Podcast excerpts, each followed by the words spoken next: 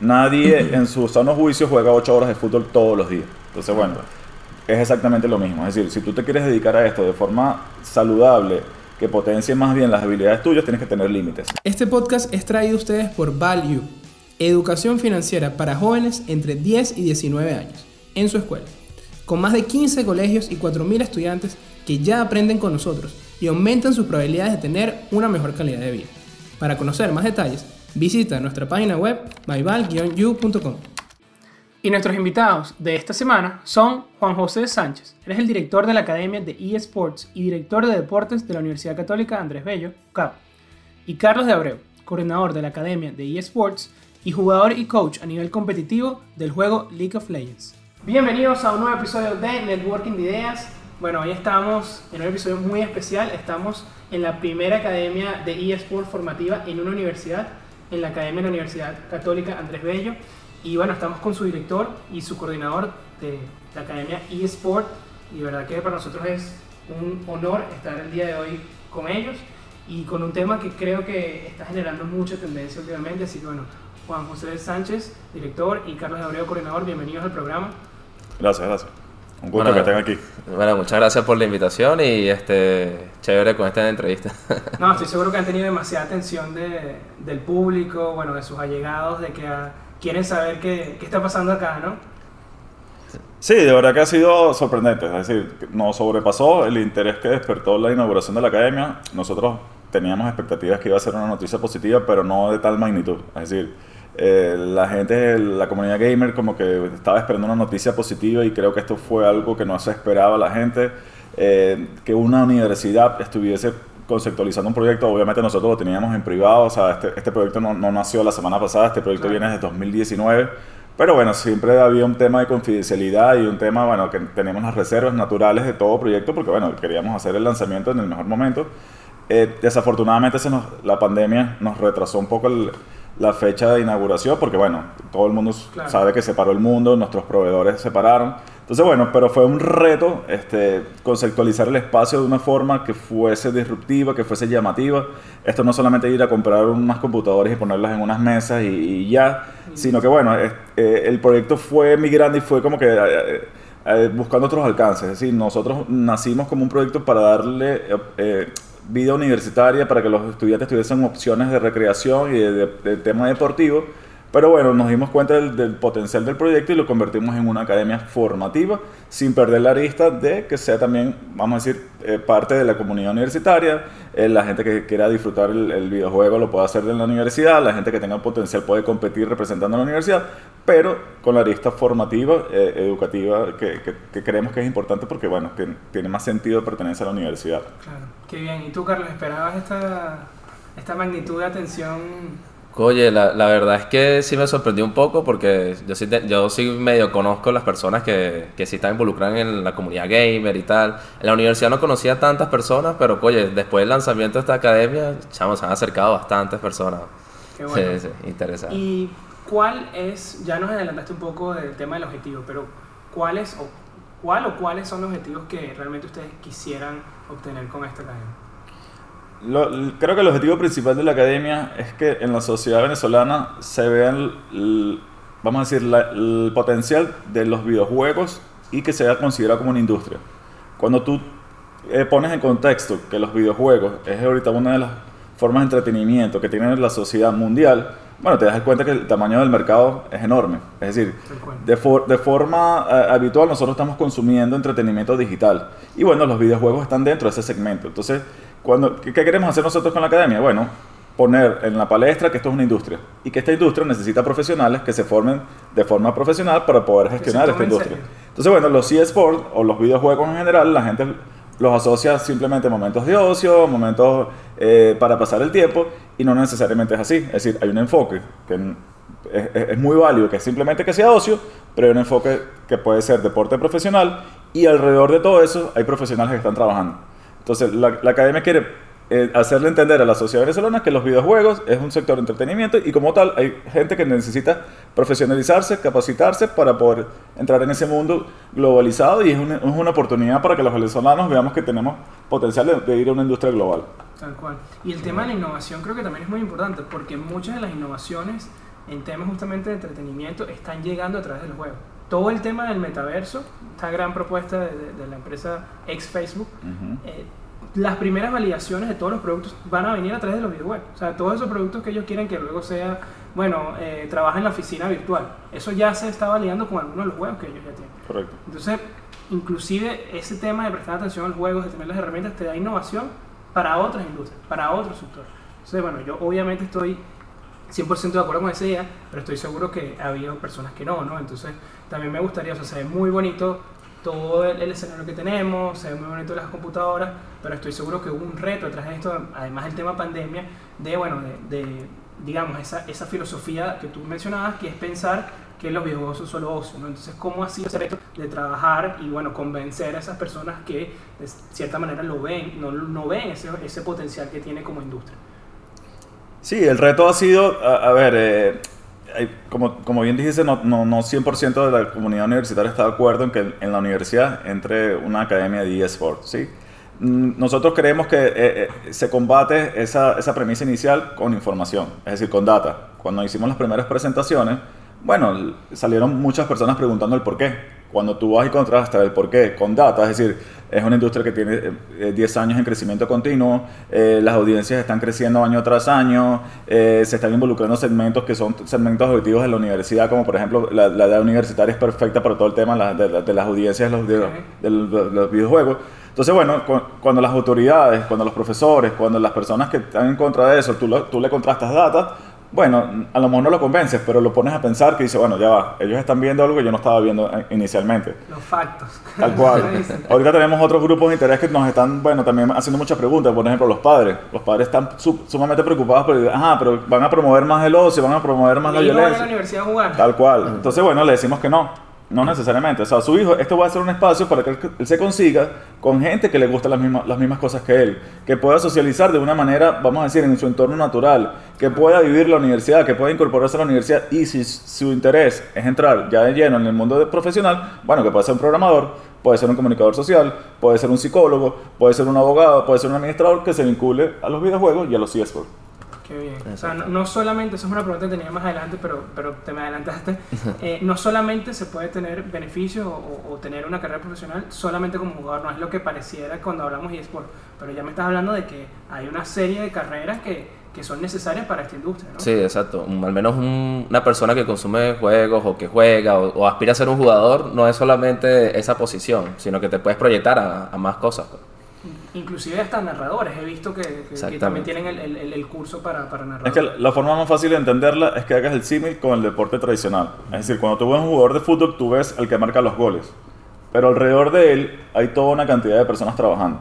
Es decir, él tiene un coach, tiene un preparador físico, tiene un psicólogo, tiene un nutricionista, tiene un abogado que le lleva los, los- los derechos comerciales, tiene un administrador. Pero alrededor de él hay un estadio que se construyó con ingenieros, Hay un club que está detrás de eso. hay un club, hay todo un tema de infraestructura, televisión, generación de contenido, eh, marketing, patrocinio. es el mismo, es un espejo. Es lo mismo. Entonces, esto es llevado al campo electrónico. Entonces, el jugador es lo que la gente ve, pero alrededor del jugador hay una cantidad de personas que están trabajando. Es decir, el que, el que está desarrollando el, el videojuego, el jugador no, no se relaciona con él, pero él está consumiendo un producto que él desarrolló, ¿entiendes? Entonces, eh, hay un narrador deportivo, un caster, hay un, hay un abogado que está trabajando en todos los derechos de marca, de todo, todo el tema comercial. Hay un- nosotros queremos incorporar psicólogos que trabajen también con los jugadores nuestros en la universidad. Entonces, bueno, hay una La divers- cantidad de trabajo es, es- es impresionante, ¿no? Y se pasa por alto. Tal cual. Solo, solo se puede pensar, digamos, es obvio, ¿no? Lo que tú dices, es, es- es común pensar, bueno, ¿cómo puedo ser el jugador?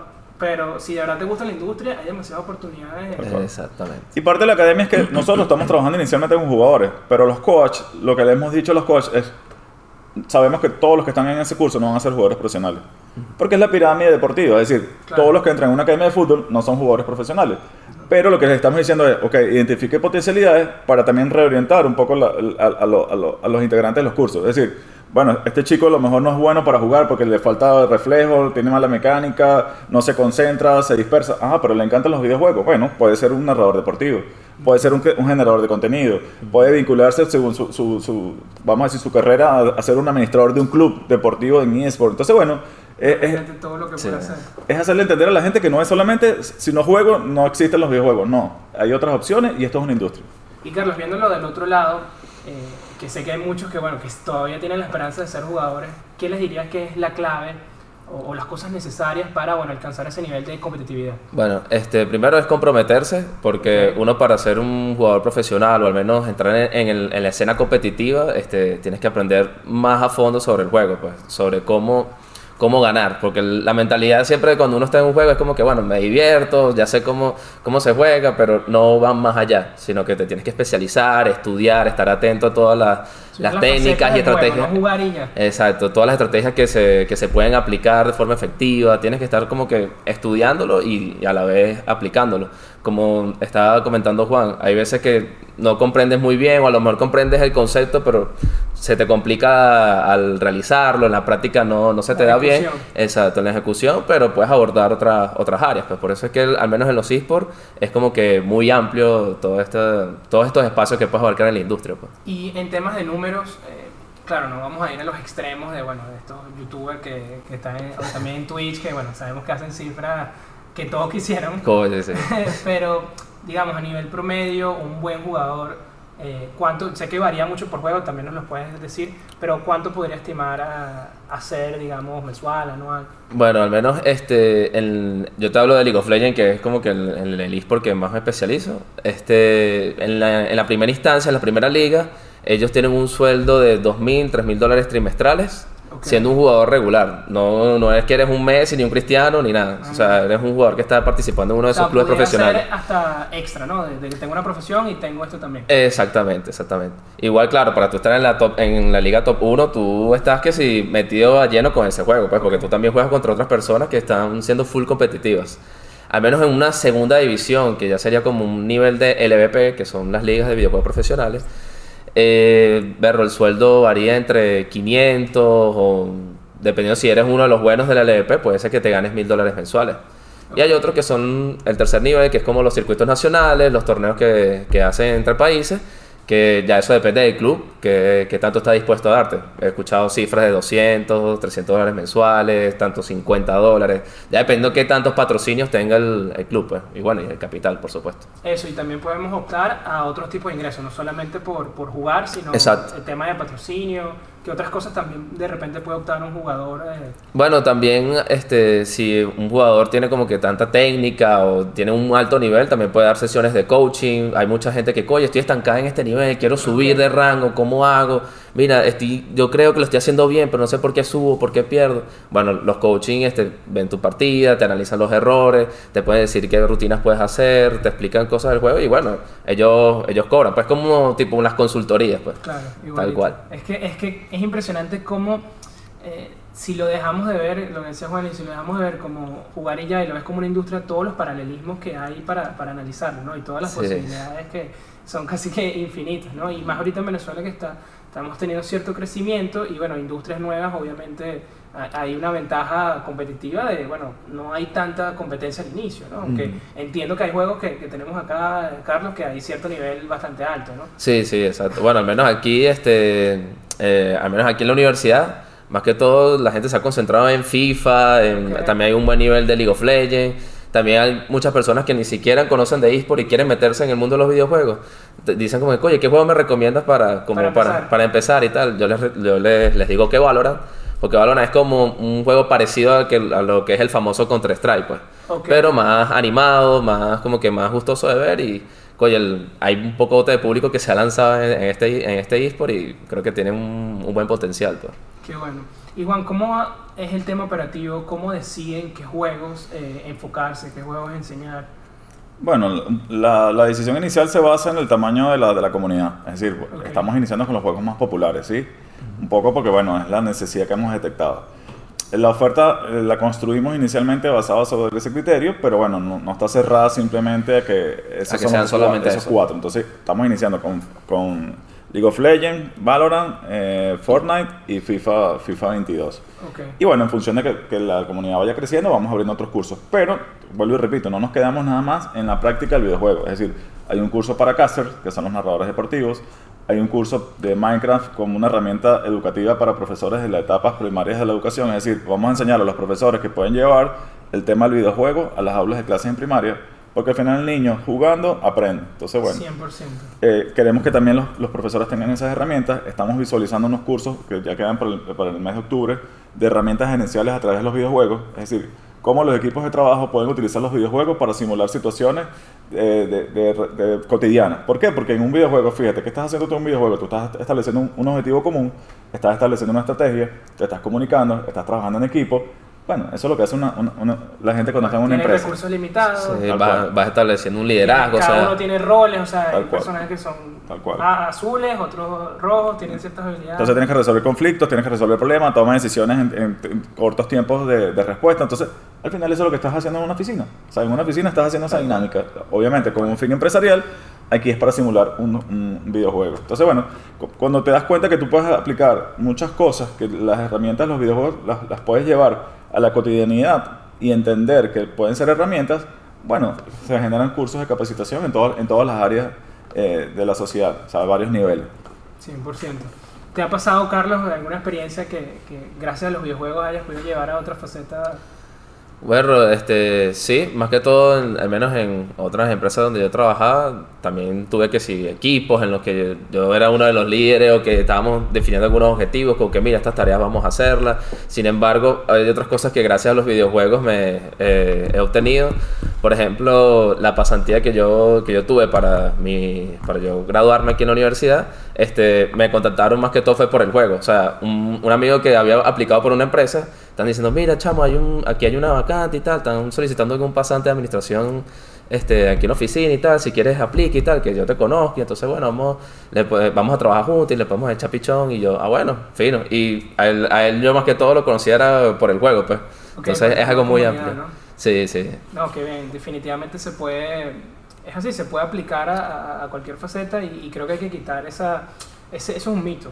de Oh, es que tú en el juego conoces a la persona. Porque si la persona es agresiva, va a salir. Si la persona es tramposa, va a salir. Va a salir. Si, si la persona tiene ambiciones de hacer otras cosas, va a salir. Si no te comunica, va a salir. Si quiere, o sea, porque hay personas que son impulsivas y se van y no le paran al equipo, entonces, bueno, ya tú te das cuenta que él no trabaja en equipo. Entonces, bueno, al final, tú sigues, tú conoces a te la, ayudan demasiado. tú para- conoces a la para- persona sí. jugando. Sí, bueno, y gracias a los videojuegos también es otro, otro factor, es que te, te, aumenta- te incrementa la paciencia. Claro, y más como Sí. si estás jugando online aquí en Venezuela. Uf, no, y ni siquiera en Venezuela, y en todo el, todo el mundo, en todos los lugares, siempre hay como que este tipo de personas que son como que radioactivas o tóxicas, y entonces, claro, saber lidiar con ese tipo de personas, esas situaciones. Y cómo trabajan, bueno, estamos hablando de las cosas buenas, pero bueno, obviamente también eh, hay ciertas características que, que son, como digo, los mitos que, o lo que se suele pensar, ¿no? De que el, que el jugador está todo el día perdiendo el tiempo o no, no, no se controla el, el- el tiempo de juego. Eh, ¿Cómo desde la academia tratan de, de- de trabajar es- eso- esos aspectos? ¿no? Que, que eh, es lo que, digamos, una persona que no está dentro del mundo del juego pudiera pensar. No, ¿cómo mi hijo va a ir a jugar ahí y después se la va a pasar todo el día jugando en la casa? Bueno, para el control de la academia, es decir, en la academia tenemos unos controles de, de ingreso, de acceso y de tiempo de permanencia. Es decir, no, es- no es que tú vienes a las 7 de la mañana y te puedes ir a las 10 de la noche. O sea, no, eso no sucede. Ahí no, tú tienes que registrarte, se te loguea, se te da una billetera digital porque, bueno, hay un consumo, obviamente, pero también que hay que pagarlo. Claro. Entonces, bueno, hay unos límites y unos controles. Y la segunda parte es que los instructores también te fomentan que debes entender que esto tiene que ser saludable para ti. Es decir, nadie en su sano juicio juega 8 horas de fútbol todos los días. Entonces, bueno, es exactamente lo mismo. Es decir, si tú te quieres dedicar a esto de forma saludable, que potencie más bien las habilidades tuyas, tienes que tener límites. Entonces, los límites, bueno, los estableces en función de tus necesidades. Es decir, O de tu aspiración. por ejemplo, Carlos, eh, o Carlos o cualquier jugador probablemente venga aquí a capacitarse y en la noche sigue en su casa eh, jugando porque, bueno, son los momentos que él pueda jugar. O sea, porque adicionalmente nuestro perfil de usuario, por lo general, no son personas que se dedican 100% a los juegos, sino tienen otra vida, Claro. eh, bien sea académica, laboral, social. Entonces, ¿cuál es la idea que nosotros queremos que los jugadores se lleven? Es que tú tienes que hacerlo de forma saludable. Es decir, no por mucho más jugar, tú, Ah, vas, a, bueno. tú vas a ser mejor. ¿Por qué? Porque te vas a fatigar, vas a tener problemas eh, eh, lumbares, vas a tener problemas en las muñecas, vas a tener problemas en la visión. Entonces tienes que establecer tus límites para que sea saludable para ti y que tengas un mejor rendimiento. Porque los procesos naturales del, del ser humano es o sea, actividad y Sí, descanso. hasta en el gimnasio se ve, si tú no tienes descanso, el Tal músculo cual. no crece. Pues. Tal cual. Entonces es exactamente lo mismo. Entonces aquí los instructores, bueno, hacemos las recomendaciones a, lo- a los usuarios y ponemos los límites de control y, y- y uso de la sala como tal. Y los ayudan también, digamos, a trabajar cierta agenda, ¿no? De que, mira, qué días de repente puedes eh, jugar más, Tal cual. otros días te tomas de descanso. Tal cual. de Sí, o, o al menos las horas de práctica, pues, o sea, no necesariamente tienes que estar 8 horas, o sea, normalmente, este, al menos un jugador amateur para que vaya teniendo los pasos para ser profesional, al menos dedicarle 3 horas, como máximo 4 horas para que vaya así, no, también, porque también te cansa, porque tú estás siempre calculando, cada vez que estás jugando, tienes varias variables aquí, entonces, oye, tampoco es que tú has durado bastante tiempo jugando. Claro, y más si es ese perfil de que tiene otras responsabilidades. Eh, exactamente. Todavía no llegó a ese profesional de que, bueno, esta es su, su fuente de ingreso principal, ¿no? Ojo, y los profesionales es exactamente lo mismo. Es decir, un profesional en, una, en un club, bueno, tiene sus momentos de entrenamiento en, en la, en la PC, si, es un, si es, un, es un juego en equipo con su equipo o de forma individual, tiene sus momentos de gimnasio, De gimnasio, tiene sus momentos de ocio, tiene sus momentos de descanso.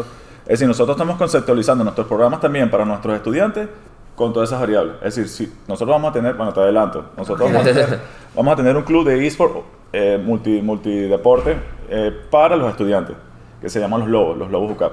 Ok, Entonces, lo- los Lobos UCAP tienen su momento de entrenamiento aquí en la sala, pero tienen su momento de entrenamiento en cancha. Exacto. Es decir, tú tienes que hacer tu trabajo de pesas, tu trabajo eh, físico. Igualito, y tu buena nutrición también. Tal cual. Tal, tal Ojo, no vas a correr 42 kilómetros, no vas a hacer una... un- No vas a hacer No va a ser- tampoco no-. Tal cual, tal Exacto, cual. no va a ser la misma práctica que vas a tener. vas a estar condicionado, vas a tener Claro, porque una buena condición. al final te va, te va a mejorar tu, tu, tu dinámica de juego. Es decir, si tú tienes tu cuerpo sano, si tú tienes tu cuerpo activo, tu mecánica de juego va a ser mejor. Exacto. vas a tener más agilidad. mito de que el mejor jugador es el gordo que juega todo No, el no. día, eso ya no, No, existe. te, No, invito, y- te y- invito a meterte en YouTube para que veas las competencias mundiales. Ahí, ahí no vas a ver un gordito, no, No. vas a ver un- una persona, o sea, no, tampoco vas a ver atletas, obviamente, como Claro, lo mejor sí, los sí, pero ves personas en condición Claro, física, porque se dieron Tal cuenta cual. que al final es, es una visión holística que Tal es la que me está planteando. todas las variables tienen que ir hacia el mismo lado Y bueno, también hay una variable que a lo mejor no sabe físicamente, pero nosotros también la vamos a trabajar, que es el tema eh, psicológico. ¿Por qué? Porque aquí se genera mucha frustración, aquí se generan a lo mejor eh, pensamientos derrotistas que, bueno, no sé-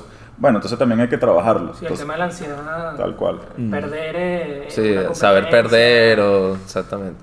Y, y, bueno, sí, es, bueno, es todo el tema de, de- de la vida en general, ¿no? De que dedicas tanto tiempo a una cosa y esperas cierto resultado y no se te da, eso, eso, eso es difícil. Tal cual. De manejar. gestionar, sí. Pero bueno, qué bien que tienen todo eso pensado y bueno, lo del club eh, me parece increíble.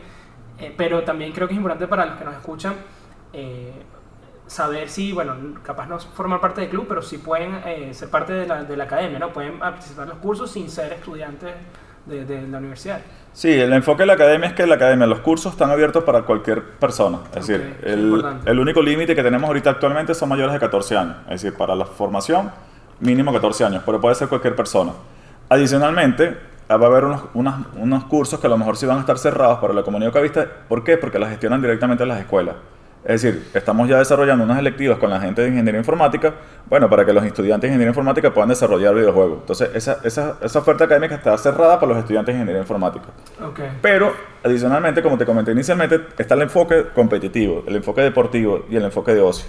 Entonces, el enfoque, vamos a decir, competitivo es que va a haber unos tryouts, así como los tenemos para el fútbol tradicional, Sí, sí, sí. va a haber para el FIFA, va a haber para el League of Legends, conformar nuestros equipos universitarios y esos equipos tienen que entrenar, tienen que tener sus sesiones aquí en la, en la Academia de eSport, en la Academia de Cancha y tienen que ir a la competencia.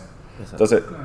este, e- e- esa es como la rutina del, del deportista, vamos a decir, formal dentro de la universidad. Y veis los momentos de ocio, que simplemente yo quiero ser, eh, probar el- un videojuego, o quiero venir y jugar dos horas, o quiero venir y jugar tres horas. Bueno, la academia tiene unas horas para que suceda eso también en, en estas instalaciones. Sin, eso sin ser estudiante de la universidad. Eh, para usar la academia ahorita, nada más, eh, como tema de ocio, es siendo nada más estudiante UCAVista. Exacto. La única forma que no seas estudiante es que te inscribas a un curso y puedas venir a jugar en el parte, del- como parte del curso. Ok, buenísimo. Y tienen ahorita cuatro cursos, ¿no? Correcto. Y eh, con el tema, me llamó mucho la atención el tema de las, de, de las empresas. de- ha- han tenido cierto, eh, digamos, se lo han pedido algunas empresas, de que, bueno, ¿cómo puedo poner eh, el tema de juego en mi dinámica? Sí, no- nos los han pedido, pero no desde el punto de vista formativo. Obviamente hay una tendencia que es el tema de la gamificación, de cuando, a, través, a través de la gamificación, cómo trabajar el tema de los... De lo, a ver, de- del trabajo en equipo, la recreación. Sí, toda El- la competencia gerencial. Pasa, pues. y sin darle publicidad, pero pasa mucho que el éxito de Duolingo, por ejemplo, que tuvo éxito con enseñar un idioma gracias a que todo es un juego, Tal cual. te llevo tu racha, te haces un, un- hay un top. eh, Recordatorios sí. también. Tal cual. Estás compitiendo quién quedó número uno, eres liga de oro, plata, broma. Tal cual. De hecho, nosotros lo estamos haciendo internamente con, con nuestros empleados y bueno, ha sido un, un revulsivo. Es decir, En serio, ha mejorado Sí. la productividad. no, el trabajo en equipo se ha, ha mejorado, la gente se, relaciona de otra manera. eh, hasta, la- hasta el clima, hasta el ambiente. Los que han participado en los programas, obviamente no, no es todo el mundo, no todo el mundo le interesa, hay gente Claro. que tiene un rechazo natural, pero todos los que han participado están, están en la expectativa de que, ajá, ¿cuándo, viene ¿Cuándo la es el próximo? Sí, ¿cuándo es el próximo? ¿Cuándo me invitas de nuevo? ¿Cuándo viene la siguiente edición? ¿Cuándo es la- vamos a arrancar ya? ¿sabes? Sí, sí. Qué bien de verdad poder eh, conversar de todas las posibilidades que, que tiene el mundo de los juegos, no solamente el tema deportivo y que, que suele ser como que lo que más ha llamado la atención, ¿no? Con, con todo el tema de la academia, me imagino que mucha la atención ha sido el tema de cómo puedo ser jugador profesional, ¿no? Sí. Pero miren todas las posibilidades y, y- y qué bueno que están trabajando en todas esas aristas, ¿no? Que esa visión, como les decía, completa, sin duda que va a dar muchos beneficios en el futuro. ¿Y qué, qué le pudieran recomendar a, a las personas, bueno, a estos que, que todavía tienen este sueño de ser jugadores, que, cuál sería tu- su recomendación? O bueno, también para las personas que quieran dedicarse al mundo de los videojuegos sin necesariamente ser jugador, ¿cuál sería su recomendación? Si quieren empezamos contigo. Ah, bueno, este, al menos para ser jugador profesional, como te mencioné, tienes que, amerita mucho estudio, porque tienes que estar eh, actualizado, porque cada juego va cambiando cada dos semanas, siempre hay un parche, siempre hay una estrategia nueva que aplicar, una estrategia que a lo mejor tú eras muy bueno eh, haciendo la estrategia A. Y de repente el- el- dentro de dos semanas la estrategia B va a ser mejor que la A o que la A la baja y entonces tienes que aplicar por una C, entonces siempre tienes que estar como que eh, al tanto pues de todos los cambios que vienen del videojuego, ¿no? Y bueno, el- aparte de, ser, de, de estar actualizado y enfocado, también un horario de práctica, o sea, después de que tú tienes tus partidas, analizarlas, ver en qué te equivocas, qué puedes mejorar, porque hay- siempre hay que pulir, todo, de todos los juegos se puede aprender cualquier cosa. Y, coña, así uno va como que ver, incrementando su nivel, pues cuando tú analizas, estudias y, y practicas. Ok, y, y Juan, para las personas que de repente están ahorita en ese valle de, bueno, capaz no tengo lo suficiente para ser jugador, pero me gustaría quedarme en este mundo, ¿qué, qué pudieras decir? Bueno, yo creo que, eh, a ver, si tú tienes el interés, si tienes las ganas, te gustan los videojuegos, este, bueno, eh, más, bien, más bien la pregunta sería ¿por qué no intentarlo? Es decir, Claro. esta academia te va a dar la oportunidad que lo intentes. Es decir, aquí se puede vivir la experiencia del deporte eh, electrónico en primera persona. Eh, que por cierto, bueno, eh, vamos a nombrarlos porque hay gente que nos, nos ha escrito por las redes que esto no es deporte, que cómo es posible, por qué lo llaman deporte. De hecho, yo en una entrevista decía que los atletas de eSport, y bueno, alguien me dijo, esos no son atletas. Wow. Eso, al final la polémica la podemos llevar al, al plano teórico, definir si es deporte, si no es deporte. Yo le dije, bueno, no importa, no lo llame atleta, llámalo jugador. Eh, no lo llame entrenador, llámelo coach. O sea, el nombre se lo podemos poner, se lo podemos Sí, cambiar. es un debate, aunque yo creo que cuando se decidió que el ajedrez ya era deporte, ya ahí murió el debate porque quedó claro que... Entonces, el automovilismo es El, automovilismo no tampoco El es depo- deporte. Entonces, bueno, eh, hay una, hay una línea muy... Yo creo que pudiéramos hacer otro episodio completo. Tal cual. Y po- Y podemos traer a, a 20 personas que estén de acuerdo y podemos traer a 20 que estén, no estén de acuerdo. Es decir, el- al final lo que, lo que más importante es que si tú tienes eh, un interés para explorar este mundo, bueno, la academia es el lugar perfecto. Si te das cuenta, nuestra infraestructura está pensada para que tú vivas la experiencia en primera persona y tú digas, bueno, wow, esto sí, le veo potencial, me quiero capacitar, voy a buscar fuentes de información, voy a, voy a, voy a entrar de lleno en el tema de profesionalización, entender, entender en qué industria me estoy metiendo. Bueno, es, es- es el, objetivo que nosotros queremos que en la academia suceda eso. Y bueno, obviamente, a través de tu interés y de, de tu formación y de tu potencialidad y de tus oportunidades que tú mismo vayas generando, bueno, eh, vivas o no vivas de esto, eh, va a ser, va a ser Claro. El producto de tu trabajo. Encontrar esa matriz FODA, ¿no? De, Tal cual. habilidad y puedo realmente ver el perfil que yo pudiera hacer. Tal o sea, cual. Si yo de repente me da mie- tengo miedo escénico, obviamente no puedo ser el comentador. Tal ¿no? cual. Tal cual. O se te dificulta la adicción, etcétera, no, la no tiene sentido que esté fajándome ahí si igual no, no, no va a ser lo mío. Tal ¿no? cual, tal cual. Es así. Y para esas personas que de repente, eso eh, Arnold los llama non-sayers, o sea, que Ujú. siempre vas a tener a alguien. Y en verdad él decía que eso es necesario, o sea, que es parte del éxito. Cuando tú tienes a alguien que no está de acuerdo, es que estás haciendo las cosas bien. Si, no tiene, si todo el mundo está de acuerdo, es que no estás haciendo No, nada. no. ¿Ok? Porque eso es lo único que podemos estar todos de acuerdo con nada. Claro. Eh, ¿Cómo, o sea, qué le dirías por lo menos a unos padres que no están de acuerdo que sus hijos estén, o sea, que, que podrías decirle... Bueno, lo, lo que yo le podría decir es que vengan y se informen. Es decir, de hecho nosotros vamos a tener una masterclass para los padres que sus, jugador, sus hijos son jugadores de eSport puedan entenderlos. Es decir, a lo mejor no aceptarlos, pero entenderlos. Es decir, Exacto. que vivan, por- o sea, que entiendan por qué su hijo está vinculado a esta actividad. Ok. Y bueno, pueden estar de acuerdo o no de acuerdo en el videojuego que escogieron, porque bueno, pueden, hay, hay padres que dicen que son más violentos o menos violentos, que no tienen valores, que no socializan.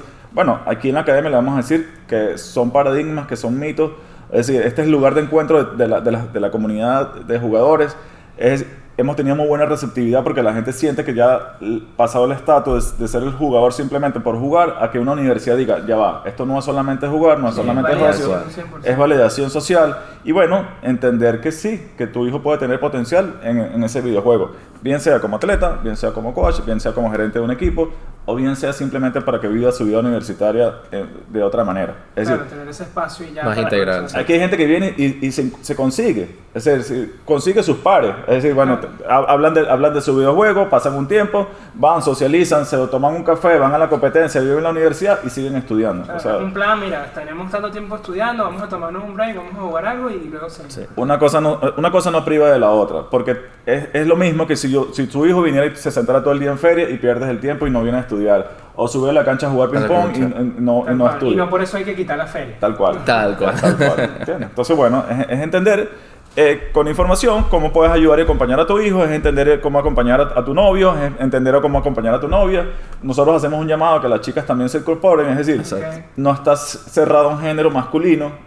Socialmente pens- pensaríamos que el perfil es masculino, no. O sea, aquí también vienen chicas, aquí también suceden competencias de, de- de los dos géneros, la limitación física no existe, es decir, ya no hay, un- ya no hay una, una predominancia de tu, de tu corpulencia por ser hombre o ser eh, mujer, no. Entonces. Y no, no se representa una ventaja. Tal cual, Exactamente, tal cual. tal cual. entonces, bueno, eh, eh, son atributos positivos que, que hay que entender. El, el otro atributo negativo que está muy vinculado a los videojuegos es el tema de la violencia. Es decir, bueno, Sí, eh, sí, el Call of Duty siempre hablan de que, bueno, específicamente Y en Estados Unidos con el problema que tienen, que ya es otro tema, que es otro debate también, que, que bueno, se le asocia mucho, ¿no? Que los juegos, que cuando pasan estas cosas en los colegios y broma. Claro, pero si tú dices, bueno, vamos a, vamos a ubicar una, una vinculación directa entre violencia y videojuegos. Bueno, en los países asiáticos, que son los mayores consumidores, bueno, no hay una vinculación directa. Es decir, entonces tú dices, bueno, pareciera que esa variable no tiene esa relación tan directa. Entonces, hay otras variables que pueden intervenir, este, que no vamos a analizar, no, no es el objetivo de este, de, de- este, de este episodio.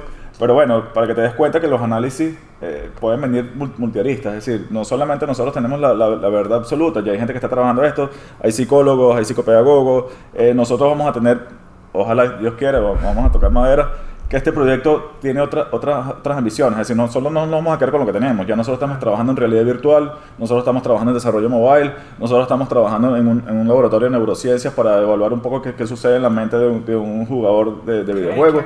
Entonces, bueno, se abren, se abren posibilidades que al final lo que creemos que puede favorecer el, el interés de la comunidad universitaria para investigadores, para jugadores, para padres, para desarrolladores, para marcas. Es decir, aquí hay un mundo de mercadeo enorme que las marcas deben entender cómo llegar a esas audiencias y bueno, lo queremos poner sobre la mesa para que, para que la sociedad venezolana vea el potencial de los videojuegos. Totalmente. Y desde la comunidad, ya que mencionaste algunas tendencias, ¿ha habido algún, algún requerimiento o alguna solicitud de temas de NFT? De... Sí, claro, eh, se nos acercan eh, gente, gente todos los días con proyectos. Es decir, creo que ha sido fabuloso porque eh, hemos detectado necesidades que no las habíamos visto anteriormente. Es decir, eh, ya nos están preguntando en NFT, ya nos están preguntando en el metaverso, ya nos están preguntando, bueno... De la eh, criptomoneda, de, del blockchain, de trading también, ¿no? De, De los todo. juegos, de los juegos que son para generar dinero. Entonces, Play to bueno, earn. Los play to earn, es decir, ya estamos... Ya estamos que, que es lo que queríamos. Es decir, bueno, que sea visible y están apareciendo muchísimos proyectos, es decir, de emprendedores de la misma universidad que nos están trayendo sus proyectos, de, estudiantes que ya quieren, ser, ya quieren hacer desarrollos de videojuegos, quieren hacer las tesis, quieren presentar sus su proyectos. Hay un profesor o una persona en que está haciendo un doctorado todo, en todo el tema del metaverso y bueno, desde la academia quiere hacer algo con nosotros. Este, desde el punto de vista comercial, muchas marcas quieren patrocinar y apoyar todo el desarrollo de, de videojuegos y competencias. Claro. Entonces, bueno, creo, creo que ha sido fabuloso. O sea, es decir, está- Sí, de verdad que, de verdad que la, la atención ha sido increíble, qué bueno. Sí. Y no, y que tienen la ventaja que eh, por, por el modelo de la academia, el contacto con la comunidad es muy cercano. Entonces, tienen esa capacidad de, de escuchar y atender.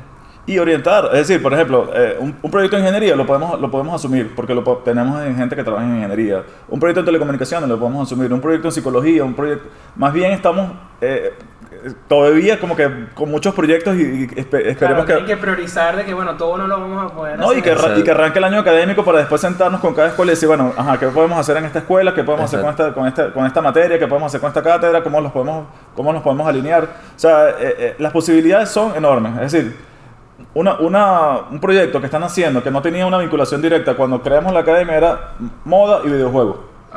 ¿Por qué? Porque tenemos una academia de moda. Sí, al lado. Al lado. Entonces, la moda en los videojuegos. Y tú dices, bueno, pero eso no es relevante. No, no, sí es relevante. Claro, y diseño de diseño del- de los personajes, diseño de vestuario igualito. Tal cual. Entonces, cuando tú dices, pareciera que no son, son ideas eh, que, van, que van de forma independiente, no, se pueden unir y bueno, ahí, ahí estamos tratando de diseñar un- algo que tenga que ver con modo de videojuego. Entonces, bueno, es maravilloso que, que Sí, tengamos... hay demasiada sinergia. es- Exacto. es maravilloso que tengamos este problema, que tenemos muchas cosas en que pensar, muchos proyectos que desarrollar. Mucho que hacer. Exactamente. Un Mucha tela que cortar. Que, que tener, pues. Correcto. Y bueno, ya para finalizar, porque se nos está acabando el tiempo, algo que sí me gustaría de cierta manera tocar rápido es el tema de, bueno, eh, cómo, cómo tratar eh, esas, así, así a manera de consejo, cómo tratar eh, esas, digamos, esas actitudes que pueden ser negativas, ese tema de la violencia o ese tema de, adicción al juego, cómo ustedes lo recomiendan para que las personas puedan, eh, como decías tú, afrontar los juegos de una manera saludable. Bueno, yo creo que lo primero que hay que hacer es poner límites. Es decir, tú tienes que poner límites, entender que, que para que sea saludable para ti mismo, bueno, tú tienes que tener una rutina. Es decir, si tú quieres desarrollarte como jugador profesional, tú tienes que tener una rutina. Así como un jugador de fútbol, sabe que tiene que ir a entrenar, sabe que tiene que Calentar. alimentarse bien, sabe que tiene que tener un tiempo de reposo, sabe que previo a la competencia tiene que ser una rutina precompetitiva, durante la competencia tiene su rutina de competición, después, después de la competencia tiene una rutina postcompetitiva. Bueno, en el momento que tú lo entiendas, en el momento que tú trabajes eso, va a ser saludable para ti y vas a tener mejor desempeño. Después vendrá todo el tema de manejo de, emociones, vendrá todo el manejo emocional de, de frustraciones, que también nosotros podemos brindar un soporte porque vamos a tener personas trabajando en, en esa área. Y bueno, entender que tú solo no lo vas a lograr, necesitas un equipo, necesitas entender la dinámica de lo que sucede alrededor de tu videojuego en particular. Como decía Carlos, no todos los videojuegos son iguales, no todos los videojuegos tienen el mismo sistema de competición, eh, de, de clasificación, de cantidad de eventos al año. Entonces, bueno, una vez que lo entiendas, bueno, diseñar un plan que se adapte a tus necesidades, a tu personalidad y que pueda mejorar tu desempeño si lo vas a hacer como jugador.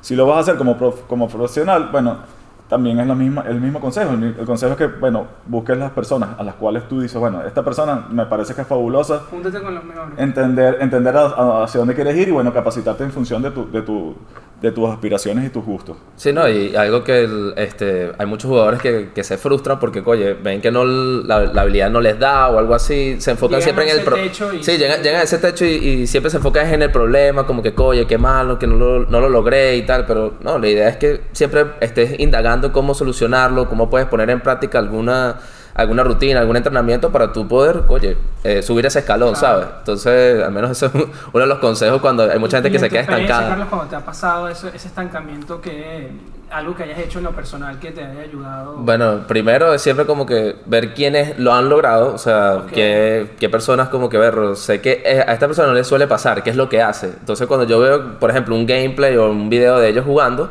este, me pongo a asimilar como que... Ah, no qué- necesariamente tiene que ser en que pueda hablar con él, puede ser simplemente aprovechar ese recurso audiovisual y... Tal cual, tal cual, tal Ok, cual. ok. Y bueno, este, aparte de visualizarlo, también pensar qué era lo que, lo que estaba él viendo. O sea, porque, por ejemplo, tú de repente ves, o tú ves a alguien jugando y tú ves como que no, eso es puro, está dando puros clics derechos por ahí y tal. Y no. todos los. Está presionando todos los botones, pero no, eso todo tiene una lógica, un estudio cuando tú empiezas a evaluar lo, lo, lo que tienes, Claro. pues. Entonces, a mí me pasaba mucho y aquí quisiera compartir una experiencia personal que cuando jugaba FIFA y llegué a jugar torneos y eso, eh, cuando uno perdía y, y jugaba contra, contra ciertos jugadores que tenían un nivel superior, pero como que se dedicaban solamente a lo que ya nosotros llama- lo llamamos el puro centro. El es decir, solo iban a tirar el centro, El y centro. ponían normalmente un jugador alto Ah. eh, y, y que tenía capacidad de cabecear muchísimo y, lo- y se dedicaban exclusivamente a buscar el centro y hacerte el gol. Y bueno. obviamente lo ves desde el lado como tú dices, lo dices como algo malo, ¿no? Como que, no, el puro centro, pero en verdad el juego estaba como, o sea, es, es en meta, es lo que, te, eh, es lo que te, te está sirviendo, te está funcionando. Sí, no, y el juego estaba como que, o sea, tenía esa debilidad de que si tú aprovechabas es, esa oportunidad, le ibas a ganar a cualquiera sin ser inclusive mejor en tema de desarrollo de juego que... A ver. entonces, entonces eso, no verlo como como que no, este solo hace esto, no, bueno, No, no. esa es la estrategia que está funcionando. Y como dices tú, de repente la semana que viene ya no... Ya, no, ya lo cambia, o a lo mejor descubre una manera de evitar los centros, o pones a alguien más rápido en los laterales, tapas los centros de, de buena manera, pones un defensa más alto, o sea, puedes, puedes Ah, jugar pero con tienes eso. que estudiarlo, no te Por puedes quedar simplemente jugar y jugar 100 partidos más porque igual el nivel no lo... O sea, vas a... No, y también te debilita mentalmente, porque ya de repente comienzas a jugar en piloto automático, no sabes qué estás haciendo y tú estás ahí jugando y, y terminas perdiendo y te quedas como que ver, en realidad soy malo, no, es que, oye, ya también pasaste un, un- una duración, pues. Claro, sí, ya, ya, ya el, el cerebro no puede estar... No te procesa tanto. tiempo. Exactamente. Es así. Y bueno, es momento de pasar al dato de la semana. Y el dato de la semana es, ¿sabías que The International 2021, un torneo del juego Dota 2, ha sido la competencia con mayor recaudación de premios de la historia, con un total de 40 millones de dólares, de los cuales 18 millones se entregaron al equipo ganador? Bueno, Juan Carlos, de verdad que gracias por recibirnos aquí en su casa. Y antes de despedirnos, sí me gustaría que dejen las redes sociales o también la, la página web si tienen eh, y donde las personas se pueden conectar con la academia, con ustedes, para bueno, seguir conociendo más sobre, sobre los esports. Sí, bueno, la, la- la red más grande es la universidad. Es decir, en la red de la universidad van a, van a conseguir información sobre los esports. Es arroba en lowcap en Instagram. Este, también la, la academia tiene su canal de Instagram, su, su cuenta en Instagram, perdón. Es i.sports piso UCAP. Ok. ¿sí? Y también en Deportes UCAP también publicamos información sobre los esports dentro de la comunidad universitaria. Y bueno, Carlos tiene su- sus redes. Sí, eh, igual que los, los instructores que están aquí en la academia, obviamente no sé las redes de ellos, pero bueno, al menos en la mía es este Targel, Piso, LOL. Ok. Ujú. Targel igual como, como suena. Ahí puedes enseñarle lo que me estabas diciendo, cómo generar 10.000 mensual por... Dime, No, como yo, ojalá. sí, sí, bueno, poco ahí. a poco, por ahí. Bueno, Ok. igual tema de jugadas, de estrategia, ahí también puede salir algo en, en mis historias o algún post, pues. Buenísimo. Bueno, igual se lo vamos a poner en la descripción del episodio. Como siempre, muchas gracias por escucharnos, por permitirnos llevar este tipo de contenido. Y si están viendo desde YouTube, no olviden darle like a este video, suscribirse al canal, que nos ayuda muchísimo a seguir creciendo. En nuestra red social también tienen la información sobre los nuevos episodios que vienen, las sorpresas que vienen por ahí esta temporada número 11, arroba networking días en Instagram. Y cualquier duda también pueden llegar a mi red social en Twitter, arroba ramons, ramon sin n, x es el final.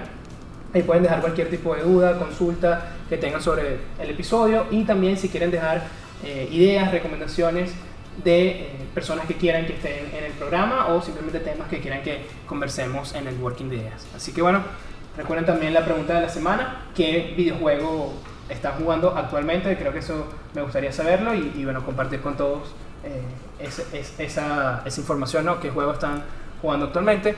Y eh, nada, comentarlo aquí en el YouTube. Y nos vemos la próxima semana del Working de Ideas, donde los buenos conocimientos se conectan. Gracias Juan, gracias Carlos. Sí, gracias a ti. Chao. Chao.